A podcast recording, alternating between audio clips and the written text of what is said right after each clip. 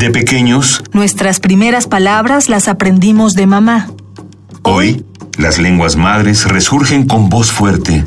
Radio UNAM y el Programa Universitario de Estudios de la Diversidad Cultural y la Interculturalidad presentan Calme Cali. una ventana a las lenguas originarias de México y sus raíces. Acompáñanos a conocer y reconocer las lenguas que le dan riqueza a nuestra cultura. Calme Cali. Calme Cali. Yachito inasha kawakubi Ituyo yusha iyo yo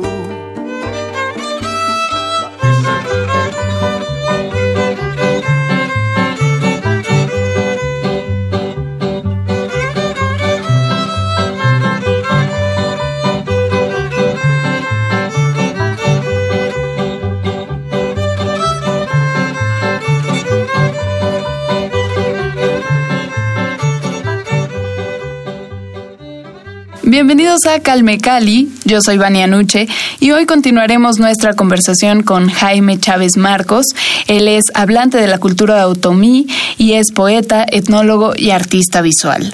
Para los que no escucharon la primera parte de esta conversación, pueden retomarla en el sitio de Radio UNAM en www.radiounam.unam.mx donde encontrarán todos nuestros podcasts. La semana pasada hablábamos justamente sobre las tradiciones y la localización de la cultura otomí. Hoy dedicaremos esta emisión para conocer más el trabajo del maestro Jaime Chávez. Y comentábamos al principio de esta plática sobre su formación como etnólogo, poeta y artista visual. Son tres disciplinas muy distintas y quisiera que nos platicara cómo convergen estas tres actividades, cómo llega usted a ellas, por qué decide llegar a ellas y cómo determinan su visión de la inclusión de la cultura indígena en una política que podríamos llamar nacionalista que ha existido históricamente en el territorio mexicano. Bueno, está todo lo que tiene que ver con mi, con mi formación como, como escritor, como artista visual, como etnólogo, pues viene desde la, la misma infancia, inclusive desde el seno familiar. Para mí, la, la parte materna fue muy importante, yo digo fundamental. En la mayoría de las culturas eh, del México antiguo, la madre cumple un- una, función muy importante que es este la pues se transmite al se le transmite al- a los hijos a través de ella este pues toda la riqueza de nuestra cultura. Eh, cabe mencionar que mi mi madre era totalmente monolingüe hablaba solamente el ñaño y por lo tanto ella me hablaba solamente en ñaño. Igual mi padre era monolingüe con algo de español. Eh, sin embargo, los dos eh, siempre me hablaron en otomí. Eh, yo pertenezco a una comunidad que, que este, todavía se puede considerar monolingüe. Entonces, desde la infancia, todo lo que mi, mi madre me decía, este, para mí se me fueron quedando inclusive una visión que no correspondía a la realidad. Ella nos hablaba, por ejemplo, de cómo era la, la, la cuestión de la muerte. Nos decía, es que la, cuando la gente muere no, no se va al cielo, se va al, a la tierra, nuevamente regresa a la tierra. Eh, todo en, en otomí. Y nos decía, por ejemplo, este, y, y siempre hay que estar agradecidos con nuestra madre tierra. Inclusive hay que darnos los momentos para confesarnos si hicimos algo, algo mal, nos hemos conducido mal. Y, y este, una forma de confesarse, pues nos decía, es que se dice, yo maldije a la espina, yo maldije a la piedra, yo maldije al, pues al, a nuestros hermanos los animales. Y entonces a mí no me checaba porque pues yo iba a la iglesia y la forma de confesar era totalmente distinta. Estos son algunos ejemplos pues de cómo, cómo es que esta, esta vida cotidiana a mí se me quedó grabado. Y por lo tanto, este, pues yo siempre anduve en el campo, yo crecí eh, en el campo, este, cuando aprendí a caminar, pues lo primero que eh, mi función fue este, cuidar los animales. Entonces yo este pues fui muy observador de mi entorno. Entonces yo creo que desde ahí me nació esta sensibilización este de, de ver los pequeños detalles de, de mi entorno natural y, y aprender a, a, este, a, a valorar el, el, paisaje, el entorno. Eh, los amaneceres, por ejemplo, este, cabe mencionar que el Valle del Mezquital es una zona semidesértica, por lo tanto, este, pues eh, los, los días son, son muy cálidos. Eh, no casi no hay días nublados porque la lluvia casi es muy escasa por allá. Entonces los, los amaneceres son este son el sol sale ah, muy radiante, ahí sí se, se nota cuando salen los rayos así como de caricatura. En las noches, bueno, en las tardes como en los eh, como se, se pone el sol, este, pues toda la, la gama de, ah, de este naranjas y amarillos y este que se va este, eh, hasta oscurecer en, la tarde. Entonces son, son momentos que a mí me, me, me quedaron en la memoria. y yo creo que de ahí viene un poco la, mi sensibilidad para las artes. Eh, yo en el, en la, por ejemplo, en la penca de los magueyes, yo comencé, comencé a trazar mis primeros dibujos. Cuando de repente llovía y la tierra se mojaba, yo ahí trazaba con, con varitas este, pues, siluetas este, de figura humana. Eh, pues tenía todo el tiempo para, pues para trazar lo que yo, yo quisiera. así como también esto de, comenzar a, pues a, construir mis primeros versos. Luego que cuando entré a la primaria, pues, eh, pues ahí nos enseñaron que la poesía pues tiene cierta métrica pero a mí me, gustó mucho y entonces cuando andaba en el campo pues comenzaba yo a componer mis primeros versos. Ya cuando estudié secundaria, mm, yo casi diario, diario dibujaba en cualquier soporte, ya sea en papel, en, en la misma, en el suelo o en, la penca de los magueyes, inclusive en, en los brazos. Eh, como habitantes de la Valle del Mezquital, pues eh, ahí tenemos la piel reseca entonces con una, con una espinita este, podíamos trazar y, y pues las rayas, eh, el trazo eran trazos este, muy perceptibles. Pues entonces para mí cualquier soporte era bueno para, para dibujar. Entonces ya en la secundaria preparatoria pues ya, ya dibujaba más o menos bien y, y este y desde que inicié la prepa dije no yo tengo que estudiar pintura y pues eh, en los libros veía pues a, Leonardo da Vinci, a Rafael, entonces pues, dije pues yo quiero hacer algo, algo parecido. Yo también quiero en, en un día poder este, exponer mi, mis trabajos. Y entonces ya cuando terminó la prepa, pues dije, no, pues yo voy al, al, a una, voy a estudiar una carrera universitaria y pues ahí en la biblioteca comencé a, a buscar información y y este, supe que había la carrera de artes visuales en la UNAM. Entonces, cuando terminé la prepa, yo ya sabía que, a qué me iba a dedicar. Vine a hacer mi examen, pasé y pues este, tuve la fortuna de, pues, de terminar la carrera de licenciatura en artes visuales. Pero también en la comunidad iba, iba muchos antropólogos a pues a buscar evidencia sobre la, el pasado de los, de los otomíes. y, y, yo creo que también eso me sirvió mucho este, para querer estudiar una carrera antropológica. También este, para terminar la carrera pues yo tenía que hacer tesis, entonces dije pues voy a hacer algo con... Eh, eh, algo relacionado con, con, las artesanías, con todo lo que tiene que ver con las manifestaciones artísticas del, de los pueblos otomíes. Entonces, pues, este, por eso me interesó estudiar etnología, conocer otras culturas y, mi propia cultura.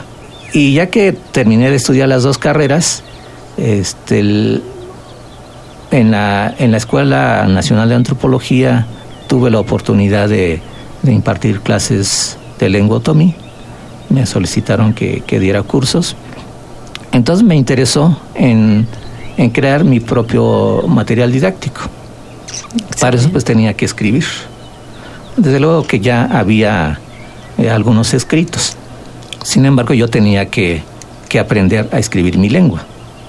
No, no cualquiera puede escribir la lengua ñaño o la lengua otomí o cualquier otra lengua mexicana. Entonces esto tiene que, eh, pues, que ser muy consciente.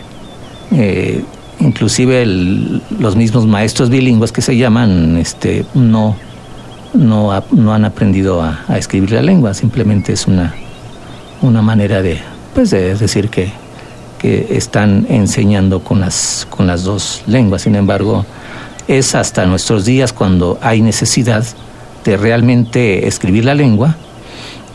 Y pues para eso, pues sí, ah, hubo un proceso. Eh, desde los a finales de los ochentas comenzó en toda la República Mexicana, en las diferentes lenguas, a comenzar a, escribir, que los mismos hablantes comenzaran a escribir no nada más este la rescatar la tradición oral, sino que actualmente ya se puede crear de a partir de todo este material recopilado que los primeros este eh, escritores comenzaron a, este a recopilar y a producir todo este material. Entonces, lo que nosotros hacemos, yo pertenezco a una generación donde ya este podemos crear literatura a través de todo este material que ya existe. Pero, sin embargo, es muy poco con, ah, con respecto al número de hablantes. Entonces, este, pues como escritores tenemos esta necesidad de seguir pues creando más material eh, escrita con nuestra misma lengua y este que nuevas generaciones aprendan a escribir y a leer en su propia lengua.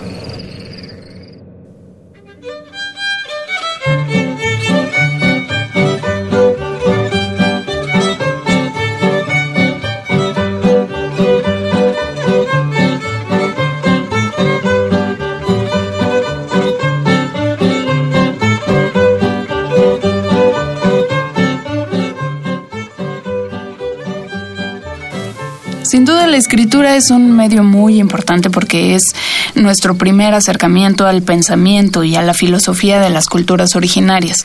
Entonces, para usted, ¿Cómo fue el proceso de inclusión a la escritura? ¿Cómo, ¿Cómo fue su acercamiento a otros textos para llegar a su propia escritura, para construir su propia literatura? Sí, pues lo, primero es, es aprender a escribir cualquier cosa pues para eso yo retomé la, obra del, del, maestro Jesús Salinas Pedraza. Para nosotros es, es el, el, podemos decir, uno de los iniciadores de, la escritura en lengua ñaño. Él es simplemente recopilador. Ha recopilado este pues eh, canciones, este eh, algunos poemas antiguos, cuentos, este, chistes, eh, inclusive él este, escribió sobre la, esta parte etnográfica del Valle del Mezquital. Es un, su, su libro se llama este, La etnografía del Otomí, en donde pues está este, descrito todo el todo el paisaje del Valle del Mezquital y ahí nos reconocemos pues este todo lo que hemos escuchado de nuestros padres este eh, pues de la gente del pueblo pues ahí viene este escrito. Entonces eh, en, en, mi caso personal eh, pues como decía hace rato desde pequeño me gustó este hacer algo de poesía entonces, pues, ya que tuve la, oportunidad de poder aprender a escribir la lengua, pues lo, lo, primero que hice es este, pues ahora voy a escribir poesía desde mi propia lengua. Y para esto, pues, es, fue indispensable haber tenido toda esta, esta empaparme de esta información etnológica, eh, bibliográfica, pero también este, fui, este, pues, confrontando los datos este, documentales con los datos de la vida cotidiana. Entonces, pues, eh, para mí fue muy importante, esa es, mi materia prima para este, comenzar a crear literatura. Eh, mi, literatura es ya, ya es un poco más este, eh, de ficción, sin embargo, están presentes los elementos culturales. Bien. Este, todas la, las tradiciones, este, el, los rituales, este, el, pues están presentes. Uh -huh. eh, aunque ya no está de forma lineal de cómo se, se transmitía en la, eh, en la tradición oral. Este, el, de alguna manera reinterpreto pues estas, estas, estos cuentos, estas, este, estas leyendas y le doy otra, otro acomodo. Entonces, este, el, como decía hace rato, mi, mi generación ya es una generación que está comenzando a crear y ya las nuevas generaciones, eh, los jóvenes que están escribiendo, ya de plano, pues ya no están muy atados a la, a la, a la tradición, sino que ya con, con la mente más abierta, este, con otras temáticas, este, ellos ya este, comienzan a construir literatura, este, pero sin, sin perder este, este origen de la cultura. Entonces, pues para mí la, la literatura es una manera de volver a desarrollar eh, nuestro pensamiento milenario. Durante la invasión europea, pues, se, se, pues se, podemos decir que se cortó este desarrollo. Y esta, todo este conocimiento, toda esta información, pues se, se depositó en las artesanías, en, en, el caso de los vadis, este, pues ahí es donde se concentró esta reserva de, de, toda la sabiduría. Entonces nosotros como escritores estamos retomando, este, también buscando las propias características de la literatura antigua uh -huh. y volver a, a, refuncionalizarlas y a través de esta, este desarrollo propio de nuestra particular de nuestra literatura, pues volver a, a este a desarrollar este pensamiento este milenario este del, de los pueblos otomíes. Otro poema que tiene que ver más con el, la observación del entorno. En el campo pues se puede apreciar todo tipo de detalles que uno no está acostumbrado en, en la ciudad, por ejemplo. En, en el campo todavía podemos ver cómo cae una hoja, cómo este cómo las flores se van abriendo.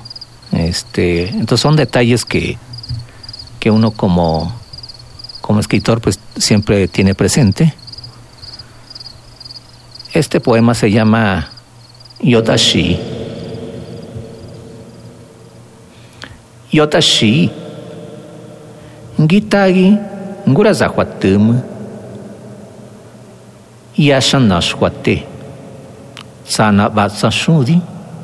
Ranyodi. Nera shudi vestoho. Rate. Nerandu mahiaki. Shekapa. Sana shui. rajaxatzë, randujari sathogi, rajiatz inerande bumapa. Festa shi arazashanka, ramëirat ihoi, rashundira banagui, rakoira banyanjë, rahudi ramatsë ratëmë.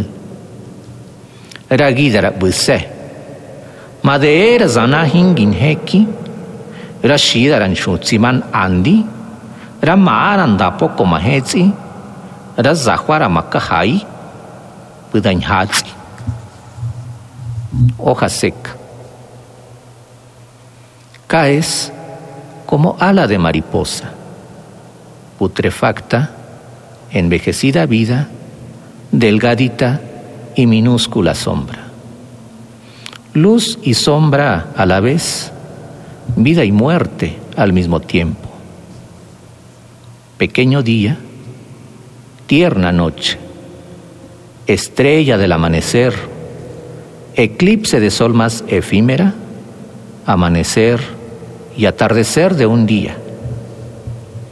Piel dorada en desfigurada forma, interior de la corteza humana, penumbra de nube que se desvanece, silueta de mujer preñada, tenue descenso de un papalote, rocío de una soledad pura, mitad de la luna que no se mira, pestaña de niña en perfil, extensión del árbol con el cielo, ala de la naturaleza para volar. Estamos conversando con el poeta, etnólogo y artista visual Jaime Chávez. Y fuera del aire nos platicaba sobre la trascendencia que tiene para usted y para muchos escritores, por supuesto, la figura de Nezahualcóyotl. Cuéntenos, por favor, cómo ha influido este personaje en su trabajo. Cabe mencionar que en la literatura del México antiguo, sobre todo nosotros tenemos, eh, nos queda este testimonio literario, este casi en la representación de Nezahualcóyotl. Para nosotros, eh, sobre todo como escritores en lenguas originarias, nuestro punto de partida es Nezahualcóyotl. Entonces, quiero comentar que en Nezahualcóyotl, su pensamiento que desarrolló, sintetizado a través de la poesía, en el concepto de la flor y el canto, corresponde a un, a un, al desarrollo de un pensamiento del México antiguo eh, desde antes de la llegada del último grupo náhuatl, que son este, los aztecas. En el Valle de México se dice que los primeros, las primeras poblaciones que existieron eran de habla otomí. Posteriormente llegan los primeros grupos nahuas y comienzan a convivir con los pueblos otomíes. Otomíes y pueblos nahuas desarrollaron este pensamiento en torno a la cultura lunar, ya decíamos, el calendario lunar, pero también, por eso digo que la, filosofía siempre estuvo presente en el México antiguo y sigue presente en nuestras comunidades y pueblos. En el Valle de México se le denominó en el ombligo de la luna. Y esta no es una concepción nahua, mucho menos azteca. Es una concepción de la filosofía otomí ellos como una cultura lunar, según ellos, estaban en el ombligo de la luna. Por eso la primera denominación del Valle de México es Amadén Zana. Amadé es ombligo y Zana es luna. Los grupos nahuas lo tradujeron a este Mexico y los aztecas fueron los que le, dieron este, la fama del nombre. Ellos se autodenominan, antes eran aztecas, llegan al, Valle de México y se autodenominan mexicas, porque ya se había traducido este término de amadenzana a mexico. Eh, entonces son elementos donde la luna está presente. Entonces aquí lo importante de la, de la cultura milenaria otomí porque es una de las civilizaciones que crea el concepto de México, que no está reconocido. La filosofía siempre estuvo presente y sigue presente en nuestros pueblos y comunidades, en no nada más otomíes, sino en todos los pueblos originarios mexicanos y del continente. Por eso, para nosotros, a través de la literatura, y este y continuando un poco el, el, pensamiento de Nezahualcóyotl, ah, estaba hablando de Nezahualcóyotl. Este Nezahualcóyotl resulta ser que no es como nos pintan, no es un no es un poeta propiamente náhuatl, mucho menos azteca. Todo su su este el desarrollo desde bueno desde la infancia, su adolescencia y juventud se desarrolló en los pueblos y comunidades otomíes. Su, de la línea paterna era Chichimeca Otomí y de la línea materna era náhuatl. Pero él se desarrolló y ya sabemos que él asesinaron a su padre. Él presencia el asesinato a eh, muy niño, logra escaparse y él se interna, se, se, esconde en los diferentes pueblos otomíes, desde este, Texcoco, este, se va para, inclusive se va para Tlaxcala, este, son todo lo que es este, los alrededores del Valle de México es, era zona otomí. Eh, por lo tanto, Nezahualcóyotl se nutrió del pensamiento antiguo otomí, que tiene que ver con esta filosofía de la permanencia del hombre sobre la tierra. Qué interesante. Entonces, nosotros como escritores, pues, tenemos esta este base fundamental, sobre todo otomí. Nosotros reivindicamos a Nezahualcóyotl eh, más otomí que náhuatl, mm. porque todo su desarrollo, este, desde la infancia hasta la, la juventud, este, solamente hasta que eh, él regresa, eh, ya se siente pues este, protegido por la, por la línea materna, este, pues se alía con los, con los mexicas ya en ese entonces y comienza a recuperar el, trono de su padre y él se convierte pues en, un rey tlatuani. Pero no nada más es, es, un, es un, este, una autoridad, sino que también es un ingeniero, es un este, paisajista y por supuesto es un, poeta. Entonces, pues toda esta sensibilidad este, que tenía Nezahualcóyotl es la sensibilidad que tiene por lo menos este, culturalmente los pueblos otomíes esta, esta este, contemplación de la naturaleza. Nezahualcóyotl tenía palacios que eran exclusivamente para, para este, contemplar el entorno. Y pues eh, se dice que con, con la se confronta en, en, cuestión de pensamiento con los con este el, el grupo azteca sin embargo, se alían porque pues, son, es la manera de cómo recuperar este, el, el, trono de su padre. Eh, bueno, por eso para nosotros este, la, desde la literatura es muy importante este, ir rescatando toda esta riqueza que viene desde el México antiguo a través de la, literatura y sobre todo la literatura otomí tiene que ver mucho con esta filosofía que manejaba Nezahualcóyotl a través del concepto de la flor y el canto la flor. Es la madre tierra, el canto es la espiritualidad, es este el, cosmos. Eh, aquí se conjuga la, la trialdad y la, y la dualidad, porque en Nezahualcóyotl era otomí y era náhuatl. Se fusionan estos dos conceptos, estas dos visiones. Seguiremos aprendiendo más sobre la cultura otomí en nuestra siguiente emisión, en la última parte de esta conversación. Gracias, maestro Jaime Chávez Marcos. Gracias por acompañarnos en esta emisión y, por supuesto, agradecemos también la colaboración del Programa Universitario de Estudios de la Diversidad Cultural y la Interculturalidad de la UNAM. No se olviden de compartirnos sus comentarios a través de las redes sociales de Radio UNAM y también son bienvenidos, por supuesto, en mi cuenta personal de Twitter. En la producción estuvo Paco Ángeles, yo soy Vania Nuche. Que tengan todos un gran día. Esto fue Calme Cali. Hasta la próxima.